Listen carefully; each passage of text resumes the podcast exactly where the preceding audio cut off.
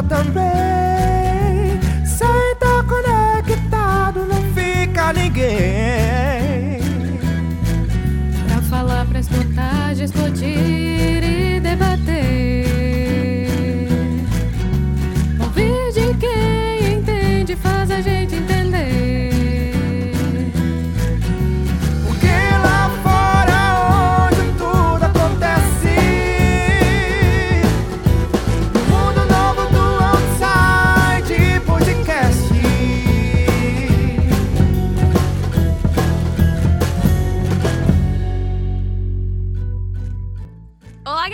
Eu sou Luiz Star. E eu sou Álvaro Bernardes. E aí, tudo bem com vocês? Estamos começando mais um Outside Podcast. E como dissemos na última edição, vamos falar mais uma vez sobre o universo transmídia. O outro papo foi muito enriquecedor e dessa vez traremos ele por outras perspectivas.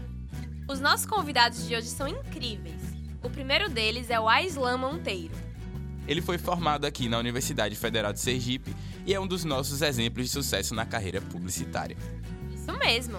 Seu trabalho de conclusão de curso foi exatamente sobre o nosso assunto de hoje. Aislan se graduou em Publicidade e Propaganda e depois de passar por algumas grandes agências, ele se estabilizou na Agência África em São Paulo. E o nosso outro convidado é o Osmar de Oliveira. O Osmar é o criador da página e grupo do Facebook Legado da Marvel.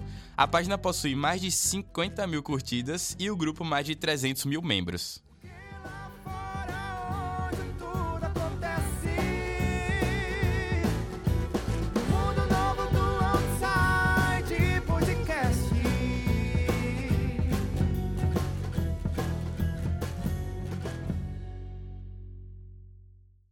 Bom dia, Aislan! Bom dia, Osmar!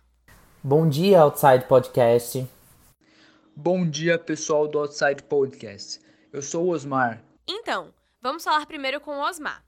Como foi o seu primeiro contato com a Marvel e como você acompanha as histórias hoje em dia? Bom, o primeiro contato que eu tive com os personagens da Marvel foi através do- dos desenhos dos anos 90, dos X-Men e do Homem-Aranha. Eu gostava bastante deles, eu lembro que eu assistia todo, todo dia de manhã, mas eh, depois, quando eu tinha uns 8 ou 9 anos, eu já comecei a ler os quadrinhos da Marvel. Eu comecei pelo Quarteto Fantástico e passei depois para Homem-Aranha, que sempre foi o meu personagem favorito da, da editora. E hoje eu assisto os filmes como qualquer pessoa. Acho que todo mundo hoje em dia assiste os filmes da Marvel ou foi no cinema assistir pelo menos um deles. Você acredita que o universo Marvel, por ser acessível em diferentes mídias, causa uma experiência diferente no público? Uh, eu acho que uh, o universo da Marvel ele proporciona experiências diferentes para cada tipo de pessoa, não só por ele poder poder ser consumido é, pelo cinema, pelos quadrinhos e até ah, pelo podcast agora que a Marvel tem um podcast sobre o Wolverine, mas também pelos diferentes tipos de personagens que, que ele possui. Tem o Homem-Aranha, que desde o é, que aquele nerd mais padrão ele consegue se enxergar no Homem-Aranha como uma pessoa mais tímida, mais reservada. Tem a Capitã Marvel, que é uma mulher mais confiante, mais poderosa. Tem o, o Justiceiro, que ele atrai ah, alguns, como posso dizer, fãs meio tóxicos, mas essas atraem públicos diferentes. Acho que o público agora atraído pelo cinema, ele é mais amplo e ele é mais hum, di- diversificado. Antes, pelos quadrinhos, acho que a maioria dos fãs eram homens, eh, jovens adultos de, sei lá, de 18 a 30 anos, talvez. Hoje, o público que conhece esses personagens é mais diversificado. É, tem desde mulheres que eu acho que sempre leram quadrinhos, mas eram marginalizadas pelo, pelo público da época. Mas hoje em dia temos mulheres que eh, se identificam com as personagens, que gostam delas, que acompanham. Temos adultos que assistem os filmes e levam seus filhos para curtir também. Tem todo tipo de público e eles se relacionam com os personagens de toda forma possível. Acho que pode ser só assistindo os filmes no cinema, uh, ou fazendo cosplay em eventos, ou vestindo uma camiseta. Eu acho que hoje é bem diversificado a forma como as pessoas se eh, se relacionam com a marca e com os personagens da Marvel. E pra você, Aislan, como você acha que a experiência de utilizar diferentes mídias atinge o público? O, é, quando você tem diferentes portas de entrada para um universo, você conversa com públicos que estão acostumados com diferentes experiências midiáticas. Por exemplo, quando você cria uma série como Agents of Shield, você está conversando com um cara que ele gosta de assistir série semanalmente, que ele gosta de consumir pequenos pedaços de um roteiro maior. Então você abre a porta para esse cara com uma série falando bem assim: olha, vem conhecer o nosso universo, mas antes de você conhecer o universo inteiro, entra por essa porta que você já está familiarizado. Então é meio como você tem diferentes jeitos de fisgar uma pessoa para o seu universo. Então eu conheço várias pessoas que começaram assistindo Agents of Shield e que depois que viram que Agents of Shield tem uma relação, que se apegaram aos personagens de Agents, Agents of Shield, ele, e viram que aqueles personagens pa, pa, é, eram parte de algo muito maior, falaram, putz, eu quero assistir os filmes, eu vou pro cinema.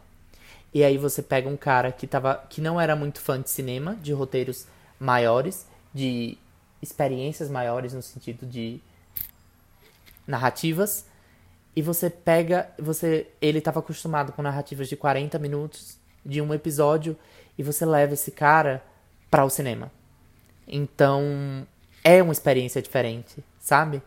É uma experiência porque você pega um cara que estava acostumado a assistir o, o, episódio dele toda semana e agora ele vai ter que ir pro cinema, que é para ele entender algumas coisas que aconteceram no episódio da semana dele, nada que tenha assim, nada que tenha afetado a experiência dele. Ele conseguiu assistir o episódio, ele conseguiu assistir a temporada dele, conseguiu fazer a maratona se ele entrou pelo Netflix, mas assim, ele viu na internet que tinham easter eggs e ele quer saber que como aqueles easter eggs se comportam dentro da história dos personagens que ele conhece.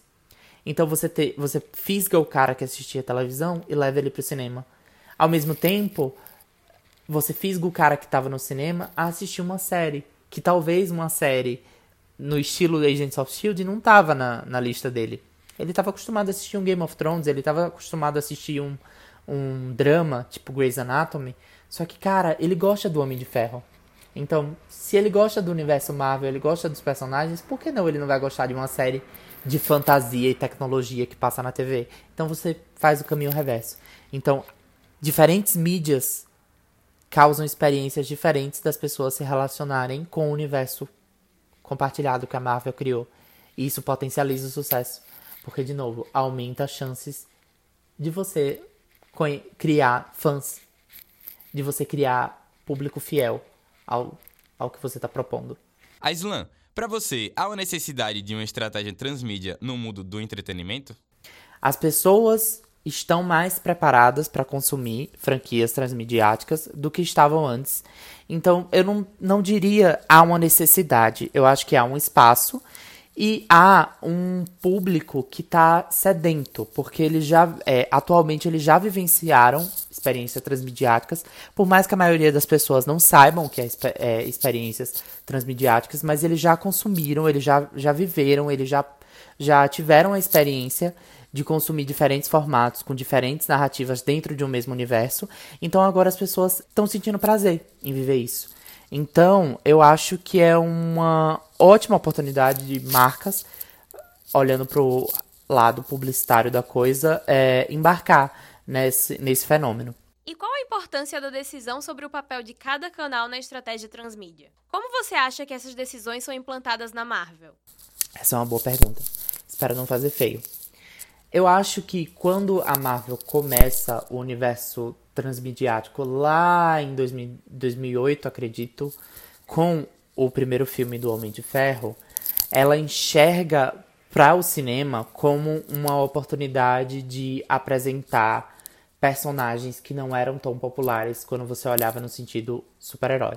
Ela tinha a maior concorrente dela, DC, que tinha um conhecimento muito maior. Todo mundo conhecia o, o, o Super-Homem, a Mulher Maravilha, o Batman. A gente tava sempre com essas figuras no cinema frequentemente, mas quando a gente olhava para Marvel, a gente tinha algumas figuras em questões, o Homem-Aranha, que era muito popular, Mas, e, só que eles decidiram começar com Homem de Ferro. Então, quando eles tomam a decisão de começar com Homem de Ferro, o cinema ali acaba adquirindo uma função que é a apresentação. A gente precisa contar a história desse personagem sem muita firula, sem muita fantasia em alguns aspectos, porque eles precisavam que o filme, naquele momento, fosse uma porta de entrada para algo muito maior. Então eles não podiam exagerar muito, eles não podiam apresentar o universo inteiro logo de cara. Eles, então eles escolheram o cinema para ser meio com uma lente de aumento. Depois, a gente vai vendo que quando vai chegando em, principalmente quando todo o evento culmina em Vingadores, eles começam a expandir. Então eles têm primeiro os curtas da Marvel, que aí são lançados online, são lançados com junto com os DVDs na época, é, como extras de DVD da Marvel. Então, quando a gente olha pro curta, a gente já tá, ele já tá olhando para um fã mais assíduo. Então a gente, o que é que a gente vê? A gente vê que o filme é pra massa, pra todo mundo. Só que aí eles querem filtrar daquela massa as pessoas que um gostaram muito da experiência do filme, dois, as pessoas que já acompanhavam quadrinhos estavam sedentos por mais informações. Então ele já começa a filtrar com os curtas, levando uma informação a mais do que a gente via conectando os primeiros filmes individuais de cada herói para atrair um público mais específico. Então, quando você está olhando para estratégia transmídia, eu sempre tento pensar. A gente tem as mídias massivas, como cinema, a gente tem televisão, que a função dela é atrair o máximo de público possível. Quando você olha para as mídias um pouco mais específicas, como séries na Netflix, como os curtas que eram lançados no, no extra dos filmes, como a experiência que você tem em feiras de convenção, ele já está focado em um público mais específico. Então, isso é muito importante na hora de você decidir cada mídia, porque eu acho que é um dos principais assets da estratégia transmídia no universo Marvel. Ela consegue conversar com o público em geral, que só assistiram os filmes, só que ao mesmo tempo ela consegue conversar com um público específico, que é fã dos personagens, que é fã dos quadrinhos. Então você tem uma estratégia de duas frentes, que é o que estratégias de fr- franquias não transmediáticas falhava, que era geralmente eles acabavam lançando conteúdo muito geral, o público específico ficava triste porque ele não tinha conteúdo além para consumir daquele filme. E quando eles lançavam um conteúdo muito específico, o, o público em geral ficava perdido. E a Marvel, ela sempre, é, eu acredito, tá? Isso são sempre opiniões pessoais de alguém que é fã e que estudou um pouco transmídia quando estava na faculdade.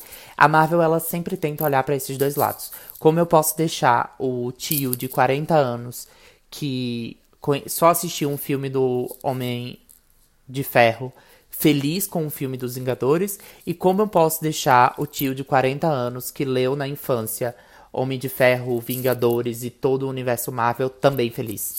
Então, essa- essas decisões que a Marvel toma são sempre pensando nessas duas frentes. Agradar o fã é, casual e agradar o fã hard. Osmar, você concorda com a frase? O grande sucesso da Marvel é advindo de uma fidelização de histórias e personagens da Marvel Comics? Sim, eu acho que esse é um dos motivos para o sucesso da Marvel, assim como todo o planejamento dela ao longo dos anos, de dando uma pista a cada filme do que vai acontecer no próximo, do que vai vir nos próximos anos.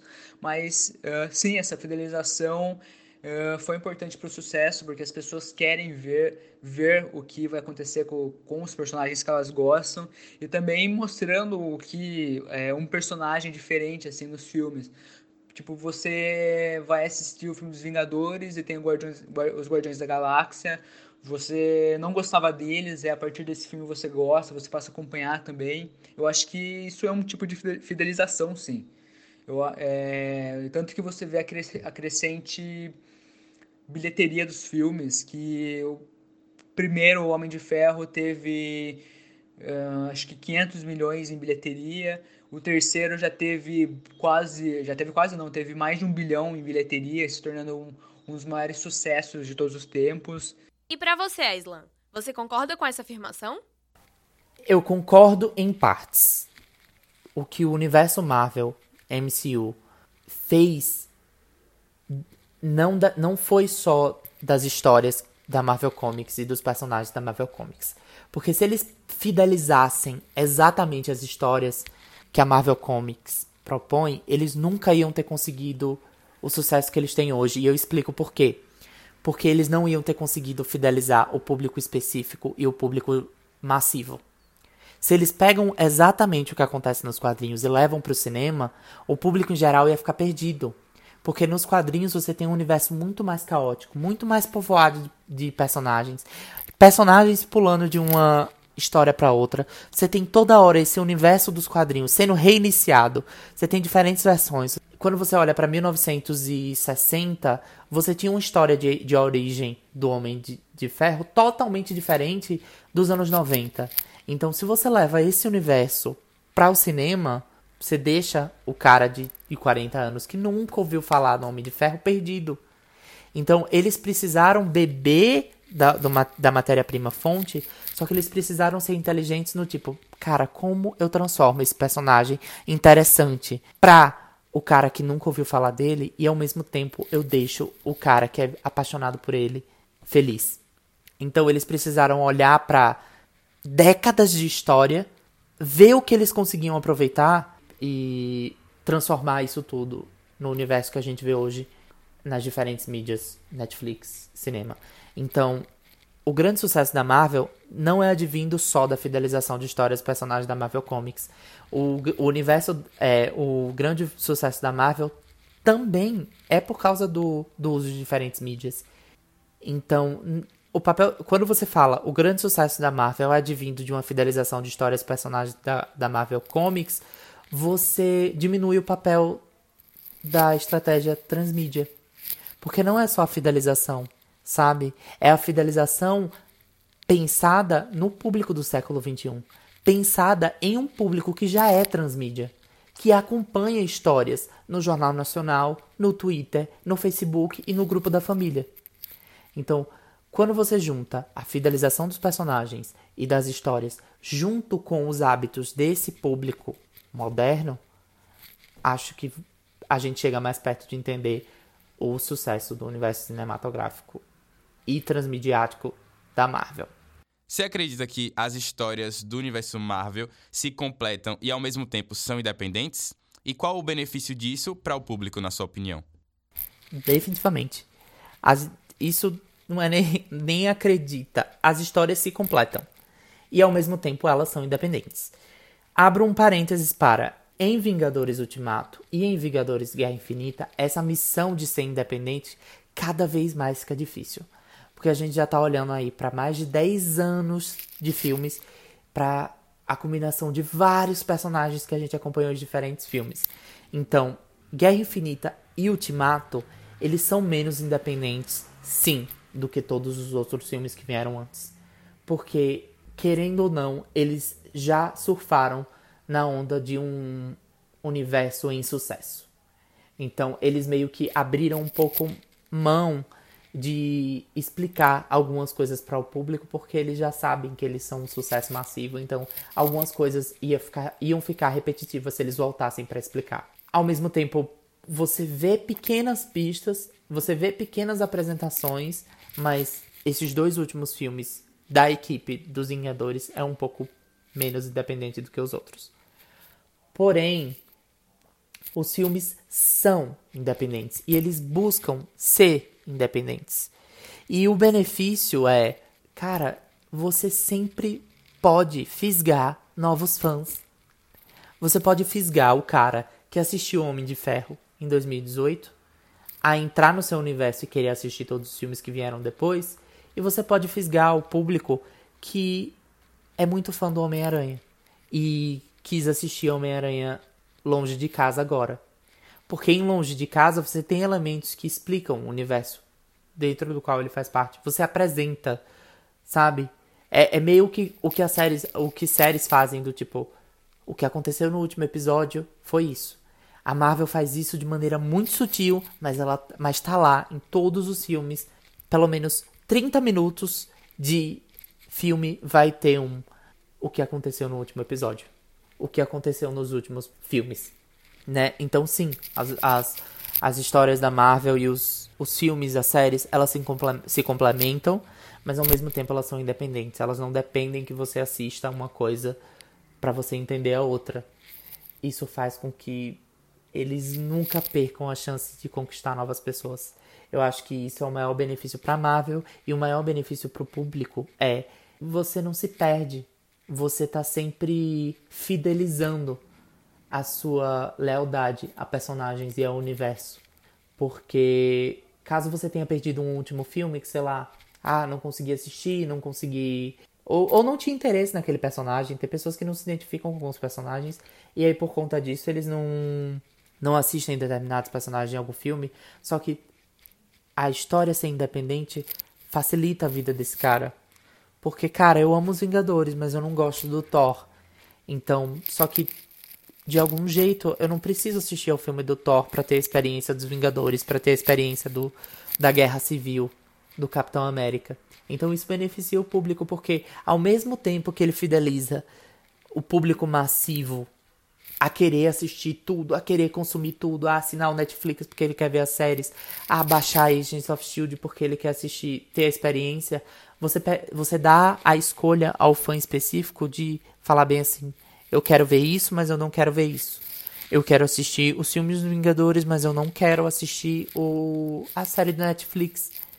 Porque eu não me identifico muito com Demolidor, por exemplo, ou com a Jessica Jones. Então, as histórias serem independentes beneficiam ao público porque você dá uma escolha, e as histórias se complementarem beneficiam o público porque a partir do momento que eles escolhem acompanhar tudo, eles têm uma experiência única deles. Sabe, tipo, o brinde, sabe? A, a, a nota 10 pelo esforço. Quando você dá uma experiência independente, você permite que ele escolha. E quando você dá uma experiência compartilhada, se ele escolheu consumir tudo, você dá um brinde, você dá um presente especial, que é uma experiência única. Então, cara, tá claro pela minha defesa e o quanto eu gosto de falar sobre isso, o quanto eu amo debater isso, que eu sou muito fã do universo Marvel e eu sou fã, é, como nerd, ele me faz muito feliz, porque eu vejo personagens que eu acompanho desde a infância ganharem vida e serem tão identificáveis. E como publicitário, ele me faz muito feliz porque ele me mostra um futuro da publicidade onde a gente não precisa criar narrativas temporárias que precisam acabar ali. A gente o, o fato de existir a transmídia e o fato de existir a possibilidade dela migrar para o universo da publicidade me deixa muito feliz porque, cara, no dia que uma marca conseguir fazer o que a Marvel fez, e a Marvel não deixa de ser uma marca, até porque com fidelizar o público de um jeito que a Marvel fidelizou, essa marca ela vai ter tudo na mão. Ela vai ter um público leal, ela vai ter um público que vai investir e vai sempre querer mais dela. E o principal disso, ela não vai precisar se preocupar com tempo, sabe? A gente não vai precisar mais olhar para campanhas do tipo, ah, é só a campanha de Natal, ah, é só a campanha de Dia dos Namorados. A gente vai conseguir ter uma visão maior. Porque o público vai conseguir ter uma visão maior de tudo que está acontecendo. Então, a gente já vê em alguns movimentos internacionais de que a transmídia está sim migrando para publicidade de produtos palpáveis e não só de entretenimento. E você cada vez mais assiste outras franquias de entretenimento tentando seguir o modelo Marvel. A DC, que é a maior competidora, ainda aos trancos e barrancos está tentando construir um universo compartilhado e cada vez você vê outras franquias tentando construir um universo. Um universo. A Pokémon Company tá criando um universo compartilhado baseado nos personagens de Pokémon. Então, várias outras franquias de entretenimento que eram muito famosas estão querendo criar universos compartilhados porque eles viram o potencial que existe nisso. E para você, Osmar, como funciona essa dinâmica nos quadrinhos e nas telonas? Então, eu acho que nos quadrinhos essas histórias não são, não, não são tão independentes assim. Porque, por exemplo, tem personagens como Homem-Aranha que tem mais de 50 anos de história. Isso afasta um pouco o público, afasta o leitor que quer começar a ler a partir de uma edição recente. No cinema isso é mais fácil, porque você eh, vai ser um filme, por mais que sejam mais de 10 anos de história já, você pode assistir tudo numa semana ou você pode só acompanhar o personagem que você quer, é bem mais fácil. E uma vez eu ouvi num, num podcast que eh, esses filmes da Marvel são como uma, uma grande série de TV, assim. E nenhuma série de TV eh, as pessoas começam a assistir, tipo, pelo menos não toda a parte do público começou a assistir a partir do primeiro episódio.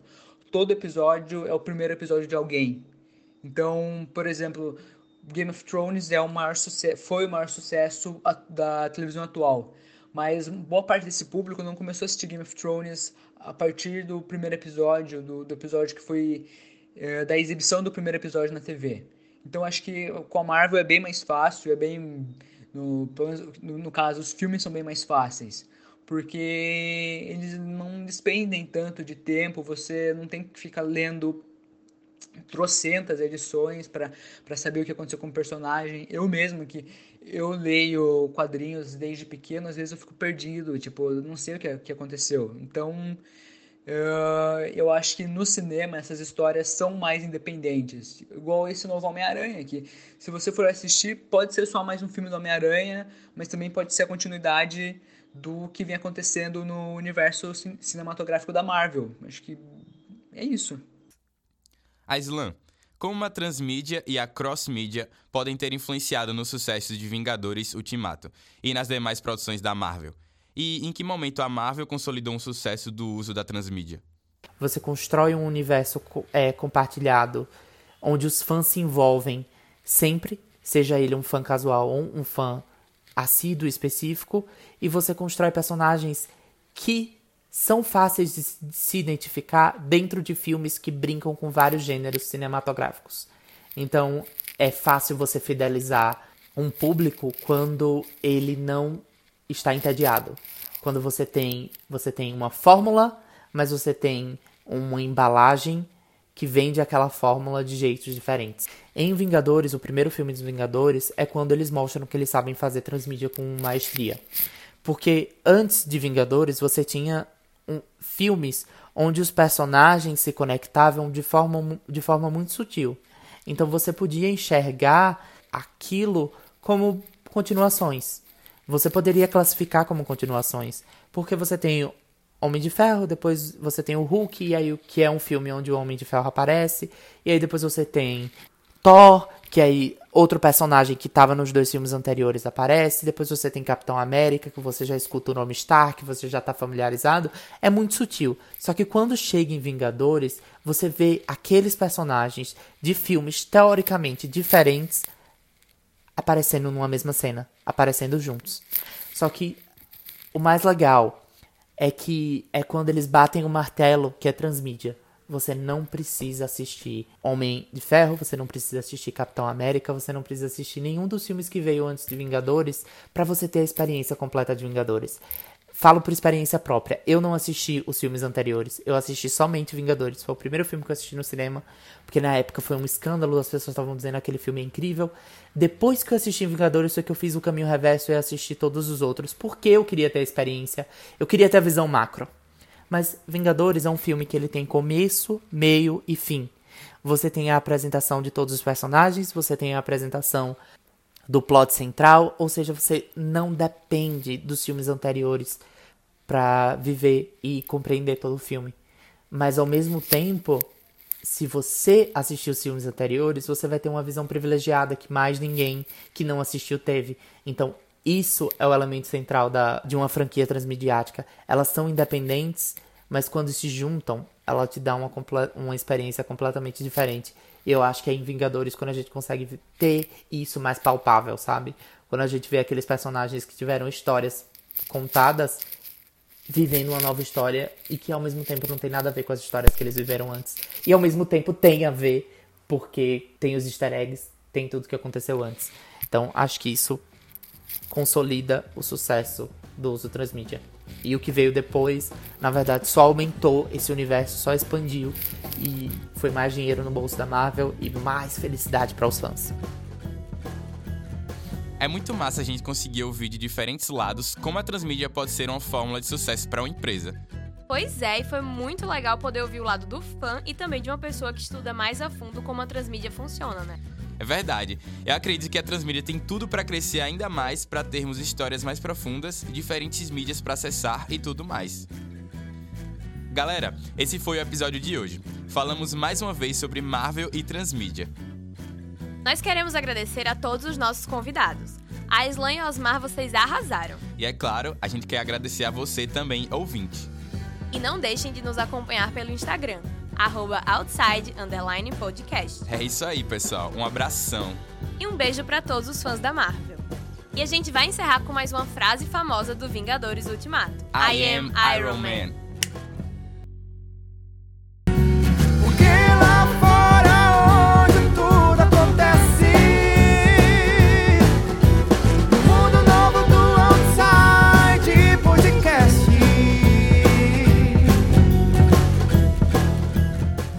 Outside Podcast, um produto desenvolvido pelos alunos de Publicidade e Propaganda da Universidade Federal de Sergipe.